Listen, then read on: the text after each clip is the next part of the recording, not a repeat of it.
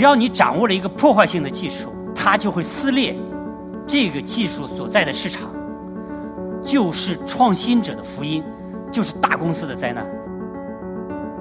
一定要从用户端的交互方式上、用户体验上来做创新的抓手。只有变成产品的创新，才是有价值的创新。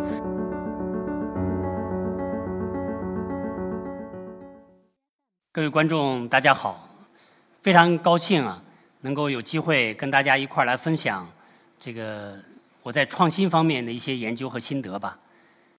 那么今天跟大家演讲的这个题目叫“十倍创新：企业指数级增长的核心引擎”。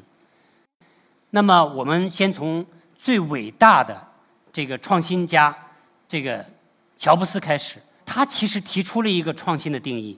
初代 iPhone 的发布会上，这个视频里边，我找到了乔布斯对创新的一个说法，就是他就说，就我提出了一个创新产品，我就要重新发明它，我跟现在市场上的这个同类产品都不一样，我要重新改写它，重新定义它，这是一个非常非常革命性创新的一个非常重要的一个内容。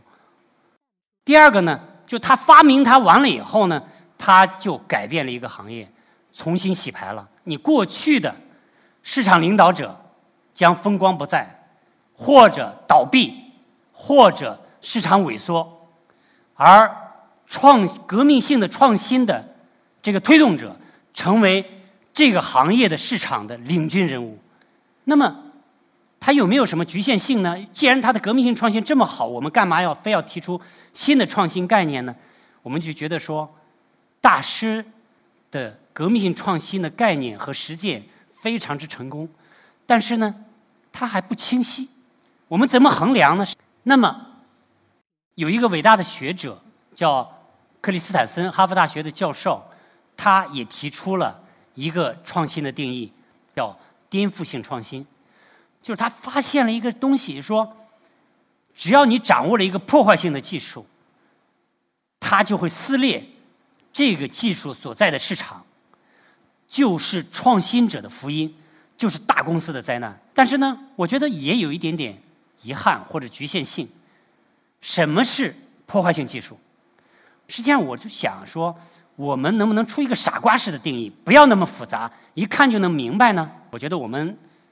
提一个创新概念，实际上很难把创新这件事情分清楚。我们用一个创新分级，就把创新就理清了，然后大家再也不迷惑了。每一个创新都能在这四种创新里面找到一个自己的位置。那么第一个就是十倍创新啊，十倍创新的话呢，呃，出自于《孙子兵法》的“实则为之”。我方的兵力比敌方。的兵力超过十倍的时候，我有压倒性的优势。这个对我有一个启发，说，那现有产品相当于敌方，我创办了一个创新的一个产品，就是我的这个产品比你好十倍，好十倍不是我说的，而是客户说的，客户的体验就是一个非常好的标尺。第二个，那么十倍创新实际上是更多的像日月一样的难得。你我觉得需要大师，需要伟大的发明家，需要企业有非常好的那种创业文化，需要很多很多的条件，需要天才啊，百年不遇的天才。但是复制创新可能稍微容易得到一点。硅谷非常著名的企业，他自己花了很很多的人力、物力、财力，发明了一个伟大产品，然后呢自己没有意识到这是个十倍创新产品，人家意识到的人马上进行复制创新，最后呢。也获得了巨大的成功。迭代产品是说，这个产品不是第一天 day one，第一天就能把它做的尽善尽美，而是说，我觉得基本上实现了我的基本功能，然后呢，我再进行迭代。你像 iPhone 第一代 iPhone 和现在 iPhone 的十几了，是吧？那这个它每一代的 iPhone 都有非常多的创新。那么改良创新，其实我觉得。市场上发新的发生的大部分的创新都是改良创新，因为我在投资基金工作的时候就发现了非常多的企业都会强调它有多少专利、发明专利、实用新型专利等等，对不对？但这些产品改什么叫改良创新？就对现有的产品做了一些改进，这改进不是特别显著，但比现有产品好了一点点啊。那么这个是占了绝大多数，所以你把这些产品创新的这些概念，你做完分级了以后，你马上就会觉得说，市场上所有的创新，你都找到了自己的位置。我们当那传的创新的时候，我们想到了四个概念，你是哪一类创新，我们一清二楚。所以我觉得就是说，从这个角度来看，就是说我们呢。把这个创新的分级提出来以后呢，就对让大家对创新有一个更加清晰的认知。苹果公司为什么如此之伟大？苹果公司从来没有说它拥有什么技术，甚至于苹果公司的创新产品都不是苹果公司的原创技术。只有变成产品的创新才是有价值的创新。那体验在哪里呢？就是交互方式。其实你看最早的电脑的发明，Apple Two 做了什么东西呢？做了什么样的交互的发明呢？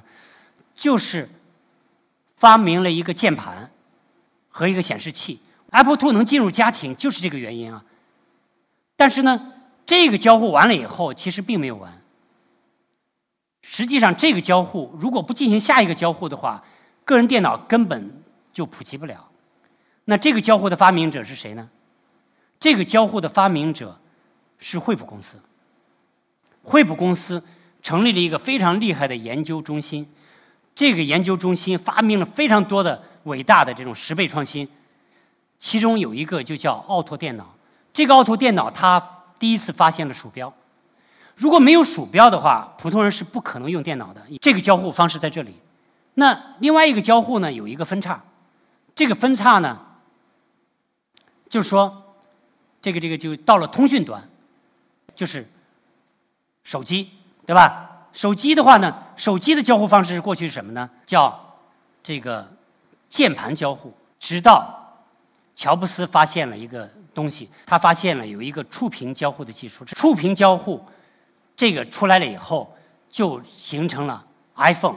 安卓是 iPhone 的十倍创新的复制创新者，所以呢，他们共同完成了数字经济创新史上的最伟大的一个巅峰的终结者的这样的一个。交互方式，触屏交互，然后完成了智能手机的所有的发明，然后把手机行业重新改变，然后呢，他们变成市场的领导者。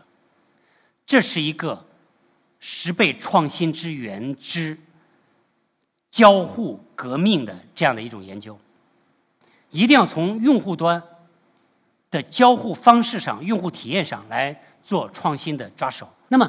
总体我们总结一下：如果你能够完成了一个十倍创新，在你的职业生涯当中，或者说完成了一个十倍的复制创新，或者说持续的进行迭代创新，来推动你所在的企业获得了一个指数级别的增长，那我们今天这个课程就没有白讲。啊，今天的演讲就到这里啊，非常感谢大家的时间，谢谢各位。完整版新知视频，请至一课 Talks APP 观看。